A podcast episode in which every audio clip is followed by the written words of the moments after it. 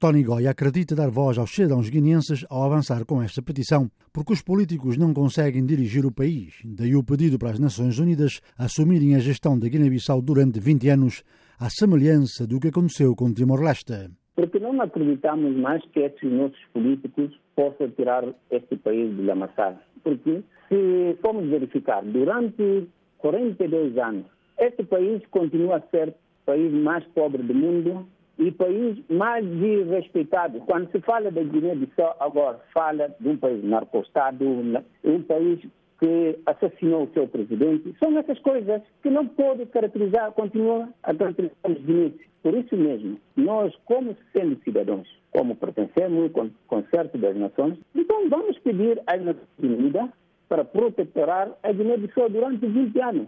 Eu penso que todos, mesmo na diáspora, estão de acordo com a nossa iniciativa. Em conversa com a Voz da América, aquele quadro de televisão pública acredita que as soluções internas estão esgotadas, fruto do que diz ser contradições insanáveis dos dirigentes políticos. Tony Goya continua a apontar o dedo aos políticos e diz não querer que eles hipotequem o futuro dos seus filhos. A Guiné-Bissau sequer consegue realizar uma eleição. Ninguém consegue terminar o seu mandato durante uma legislatura.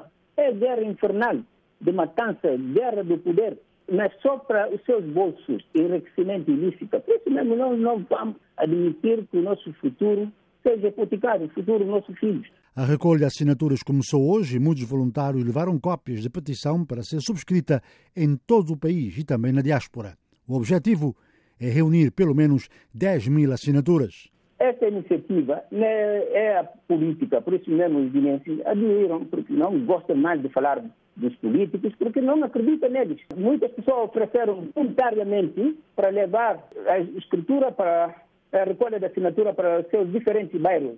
Não nenhum contrapartida. O jornalista Tony Goya revela que no dia da entrega do documento ao representante do secretário-geral das Nações Unidas em Bissau, Miguel Trovoada, ele quer ver a população na rua a mostrar ao mundo a sua indignação.